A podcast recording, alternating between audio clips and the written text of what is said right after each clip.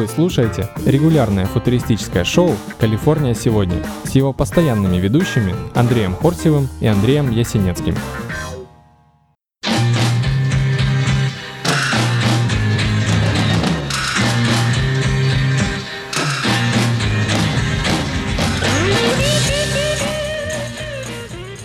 California Today с Андреем Ясенецким и Андреем Хорсевым. Нас достаточно давно не было в эфире, но вот э, мы возвращаемся. Я только что приземлился, прилетел из Амстердама во Вроцлав. Андрей находится в Калифорнии. Привет, Андрей. Привет. Наконец-то у нас появилась возможность после нескольких месяцев записать, э, надеюсь, в этот раз с нормальным звуком. Студийный. Студийный, да.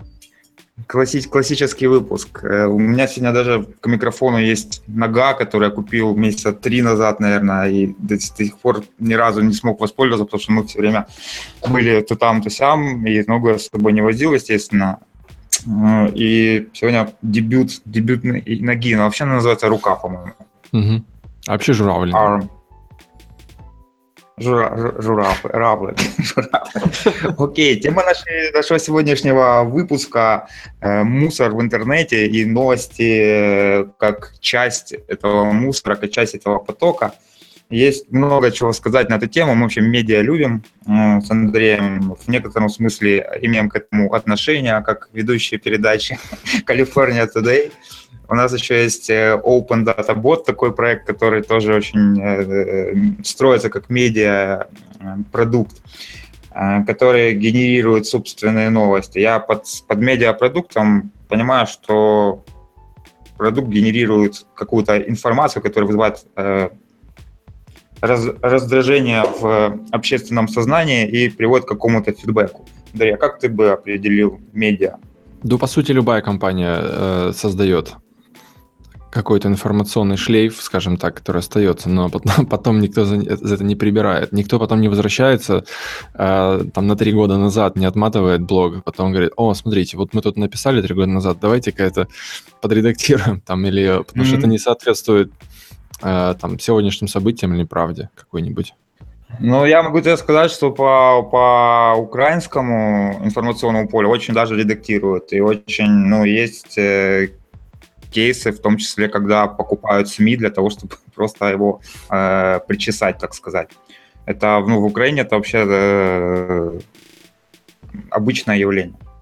Ну, это, да, это, э, это, я думаю, обусловлено ситуацией, да, политической определенной. Я думаю, что ну, в Штатах на самом деле немногим лучше все происходит, потому что все равно одна из основных целей любого крупного бизнеса, любой политической структуры, это взять контроль над СМИ. Так было там при дедушке Ленина, так есть и сейчас.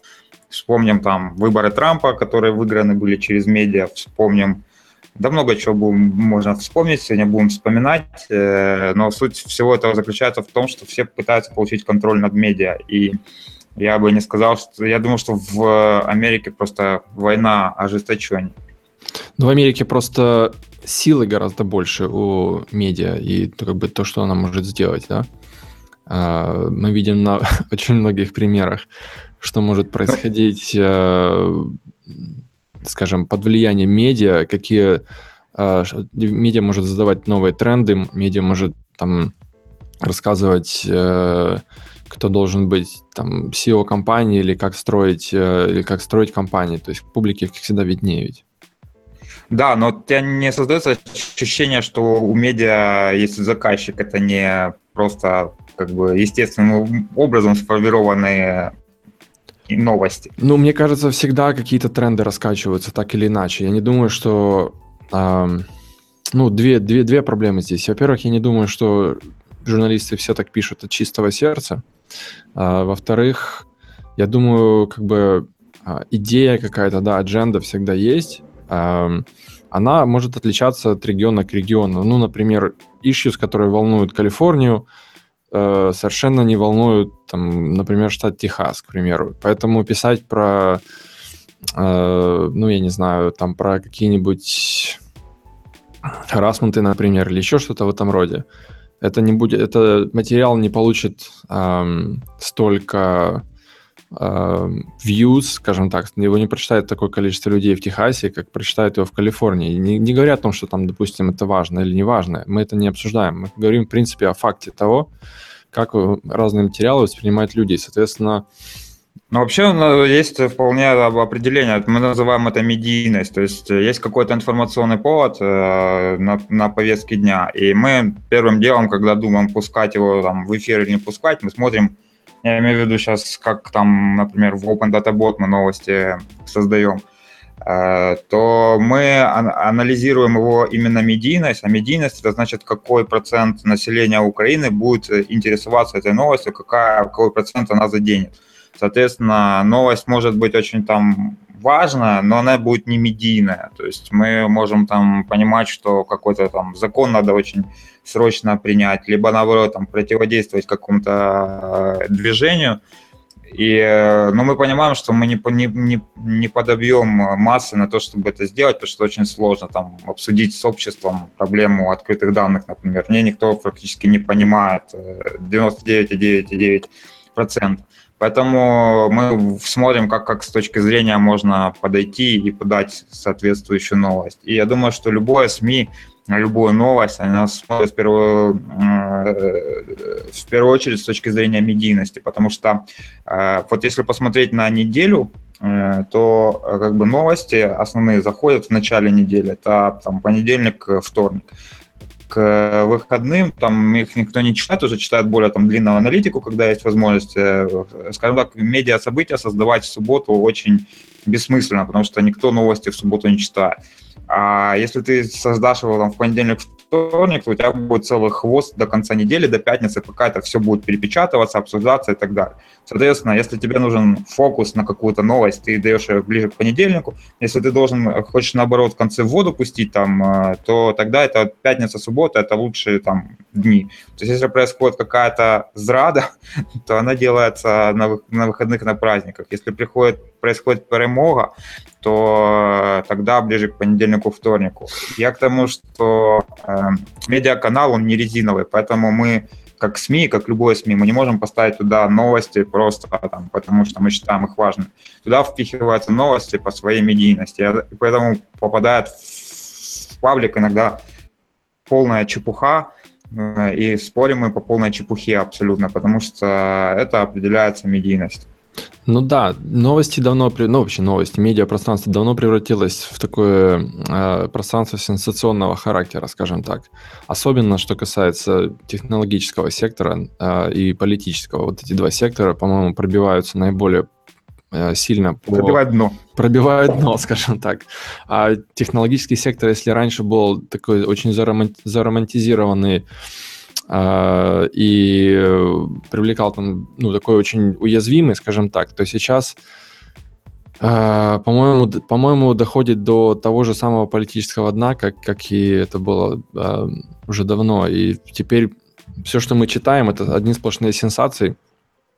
И пробиться через этот поток, например, делая, пытаясь создать свой какой-нибудь информационный там, тренд, например, или пытаясь обсудить немало, не менее важную новость, скажем так, то вряд ли получится через это пробиться. Соответственно, э, у того, кто владеет этим каналом дистрибуции, да, получается на сегодняшний день очень много э, силы сосредоточено. И как мы видим по последним, наверное, году-двум, э, как правило, война с такими каналами проигрывается э, у тех, у кого его как бы нет доступа к ним. Они да, но там, там еще есть, э, это, это реально как, как бы физическая материя, потому что вот если заходит у тебя в начале недели какой-то мощный инфоповод, то тебе, скорее всего, вообще не надо свой медиаканал использовать в эту неделю, потому что ты просто не пробьешь э, друг, друг, другую вещь, которую будут все обсуждать. Соответственно, если, ну, у нас уже было несколько раз, что мы там готовили пресс-релизы, Э, каких-то э, своих там интересных штук, готовили инфоповоды, но понимали, что вдруг впихивается какая-то там ну, вот блокировка ВКонтакте, например, и российских сайтов. То есть она настолько широко обсуждалась в интернете, что бессмысленно в этот момент давать какие-то свои материалы. Надо, наоборот, искать спокойную неделю, в которой ничего не будет, которое можно свое это делать. То же самое в Америке происходит, когда происходят президентские выборы.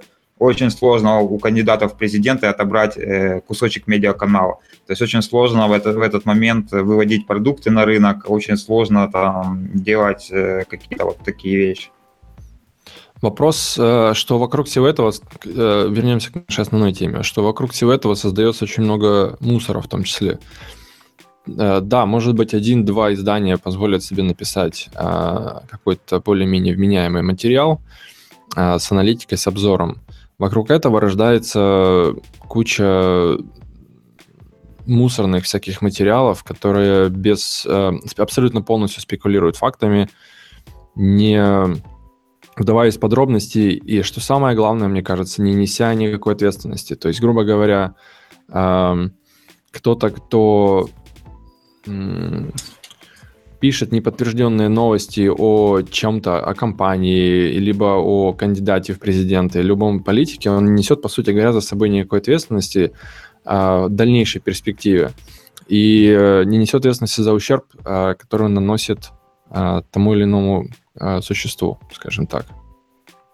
Что ты по этому поводу Ну, я, я, я думаю по этому поводу, что э, ну, вообще-то это нормальный как бы, процесс, то, что происходит какое-то событие, и есть какие-то отголоски, да, то есть есть вот такая э, модель испорченного телефона. В случае с, со СМИ, то есть это как-то ретранслируется и, и, и набирает обороты. Раньше это было тоже примерным образом, просто оно было медленнее. То есть где-то происходит событие, потом оно пересказывается, пересказывается, пересказывается, и применяет, э, уже приобретает другие формы. В случае со СМИ, э, понятно, что, во-первых, быстрее происходит, во-вторых, э, есть ну, специальные СМИ, которые ориентированы на то, чтобы ситуацию подать максимально медийно. У них такая задача у главреда стоит. Это, ну, есть определенные бренды, которые там мы не будем сейчас перечислять, но они существуют во всем мире, как желтая пресса в частности, которые специально манипулируют фактами и создают истории. Я, ну, я хочу сказать, что новости это вообще к фактам не имеет сейчас уже давно никакого отношения. То есть факт это какой-то там маленькая часть новости, из которой, собственно говоря, и создается эта новость. То в этой новости объясняется, что этот факт значит, почему он значит важ, важен сейчас, что он лично для тебя э, значит и, и, и так далее. И попытки дальше э, этот факт донести до твоего сердца, то есть пронести мимо мозга, и вставить тебе в сердце эмоцию какую-то, которую ты испытаешь. Ты понимаешь, что это все плохо или все хорошо. Э, да, и, ну, в принципе, Договори. Этот процесс, я считаю, его нельзя никак э, остановить, э, но, с другой стороны, читатели должны отдавать себе отчет, какие бренды они читают. Это вопрос в том числе брендинга. То есть бренд, э, там, если мы читаем York Times, у нас одна степень доверия. Если мы читаем там Daily Mail, другая степень доверия. Мы читаем no name какой-то на э, блог, это третья степень доверия. Ну, конечно, у людей там сейчас очень понижен этот порог, как бы нечувствительность. То есть они читают все подряд и готовы цитировать заголовки, не проверяя источники, не проверяя ничего. Это, конечно, проблема. Но э, еще, еще какая большая проблема, что за этим информационным шумом э, вообще очень сложно э, найти что-то истинное. Вот в чем, в чем большая проблема. И э, в долине получается, что есть либо скандал э, какой-то либо идет какой-то резкий там позитив, то есть хайпят какую-то тему. То есть есть когда компания, которым фонды там дали деньги, вот сейчас там все подергали за ниточки, каждое издание написало вау-вау-вау, там это там суперпродукт. И таким образом как бы инвесторы контролируют, очевидно, все известные медиа-СМИ в долине. По, по этому поводу не выходит, ну, как бы нету, я не знаю, по крайней мере, в долине издания, которое бы писало о downside этого всего. То есть есть какое-то фактически консолидированное мнение. То есть нету... Я, я не вижу сейчас, что есть м- попытки с двух сторон посмотреть на ситуацию. Вот что пугает. То есть либо, либо очень все хорошо, либо скандал, скандал, ай-яй, как все плохо но нет, и это два разных события получается, да, то есть в одной компании у нас все хорошо, в компании А, и мы там рассказываем, как все офигенно, в другой компании Б у нас все плохо, мы рассказываем, как все плохо, но нету она, ну, как бы, хотя бы двухстороннего анализа этой ситуации. Потому что каждый и, из этих поводов находится по обе стороны э, сенсационного экстрима, если там, скажем так. Венчурного капитала. И венчурного э, капитала в том числе. Да, это такие весы получаются, и э, непонятно откуда брать э, вообще можно объективную информацию, потому что ну, фактически такое впечатление, что это такие вот венчурные весы, которые качают этот медиаканал в ту или иную сторону, но правду мы вообще не видим. А спрашивается, если нас фейлится 99% компаний, там, даже там, в Силиконовой долине, я хочу о них прочитать, я хочу прочитать об этих 99% компаний, но в реальности я, я читаю про 1% или про долю даже этого процента, которые там вот самые там правильные, привлекли денег от правильных чуваков, и э, вот э, про них читать мне можно. Про все остальное я должен это выскребать по какому-то личному нетворку, по каким-то перешептываниям, по вот, вот такого рода каналам. Это немного странно для страны, в которой, для любой страны, э, в которой существует такое понятие, как свободные медиа. Ну, свободные медиа это для шутников, наверное, а, термин. А, Свобода кажется... заключается в том, что ты можешь либо написать то, что тебе сказали, либо не писать. Ну, как можно назвать... Не писать, не бьют. Ну да, как можно назвать свободное мнение, э, в смысле, э, свободы, назвать это свободой слова или мнения, если э, практически невозможно высказать непопулярное мнение. Ну да, ты его выскажешь, но один раз, и он, скорее всего, будет последний. Тебя либо да, вот... утопят в, в критике, в информационном потоке, и ты, тебя просто ну, сотрут в порошок. И тут надо понимать, э, где и что ты можешь высказывать. Опять же, говорю, ты можешь поехать и говорить в, в Техасе про одни вещи, а, но если ты будешь про те же вещи, например, говорить в Калифорнии, тебя утопят.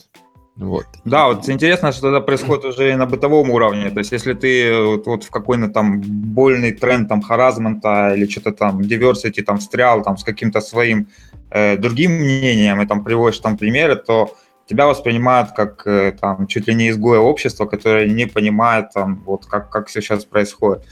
Но это очень странно, при том, что вся американская культура и европейская, она э, построена на том, что существуют альтернативные мнения, и люди могут сидеть за столом и у всех э, будет там разное мнение по какому-то вопросу, но они могут при этом оставаться людьми, общаться с друг другом и э, иметь нормальные отношения. Причем при том, что в русской традиции, как бы, если там сидят со стола, э, если сели туда люди с разными мнениями, то встанут только те, у кого... Которых большинство. Да, да, да. Э, ну, мы ставим два вопроса. Первый, откуда брать объективную информацию, то есть э, фактаж какой-то, это получается личный нетворк э, вот остается, больше я там сейчас не вижу. Все, я понимаю за собой сейчас, что я вообще вот ну, ну новостные блоги как бы перестал читать, типа TechCrunch, Mashable и так далее. Что-то мне интересно, ну, как бы, я читаю пресс-релизы просто, я понимаю, фактически, каких-то Да, там, те, которые компаний. ты назвал, особенно превратились в помойку в последнее время. Вот, то есть есть альтернативные некоторые блоги на, медиа, на медиуме, есть, э, опять же, да, личный нетворк, по которому можно это пытаться э, понять. Есть какие-то очень уже крупные издания, которые не, не, не профильно по IT, там, но могут задеть эту тему. Но обычно, когда что-то докатывается до New York Times, это уже как бы немного э, старые новости. Вот, тоже так обидно. Ну, это... опять же, да, заключительный такой этап. Э, вопрос, скорее, даже вот ответственность все-таки за это лежит где?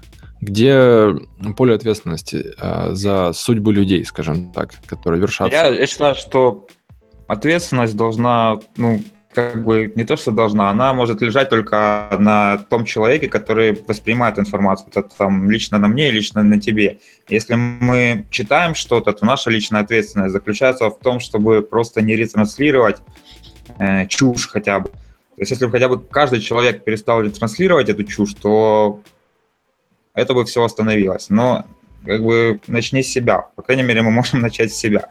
На уровне ответственности людей, кто генерирует этот контент, ну, я сомневаюсь, что можно как-то законодательно, либо там призвать к чему-то. Я считаю, что тут надо просто качать свой пиар, свой, свой брендинг, то есть создавать свой бренд, свой, понимать, как отвечать на неудобные вопросы. Это Теперь это наша домашняя работа, то есть если, как ты правильно сказал вначале, там индустрия была молодая, айтишная, и тут было все так по-другому, меньше денег, и все так э, было, то сейчас э, управление медиа это является э, одним из э, необходимых для любого проекта, для любой компании инструмента. Если вы не управляете медиа, значит, медиа будет использовать для того, чтобы вас атаковать.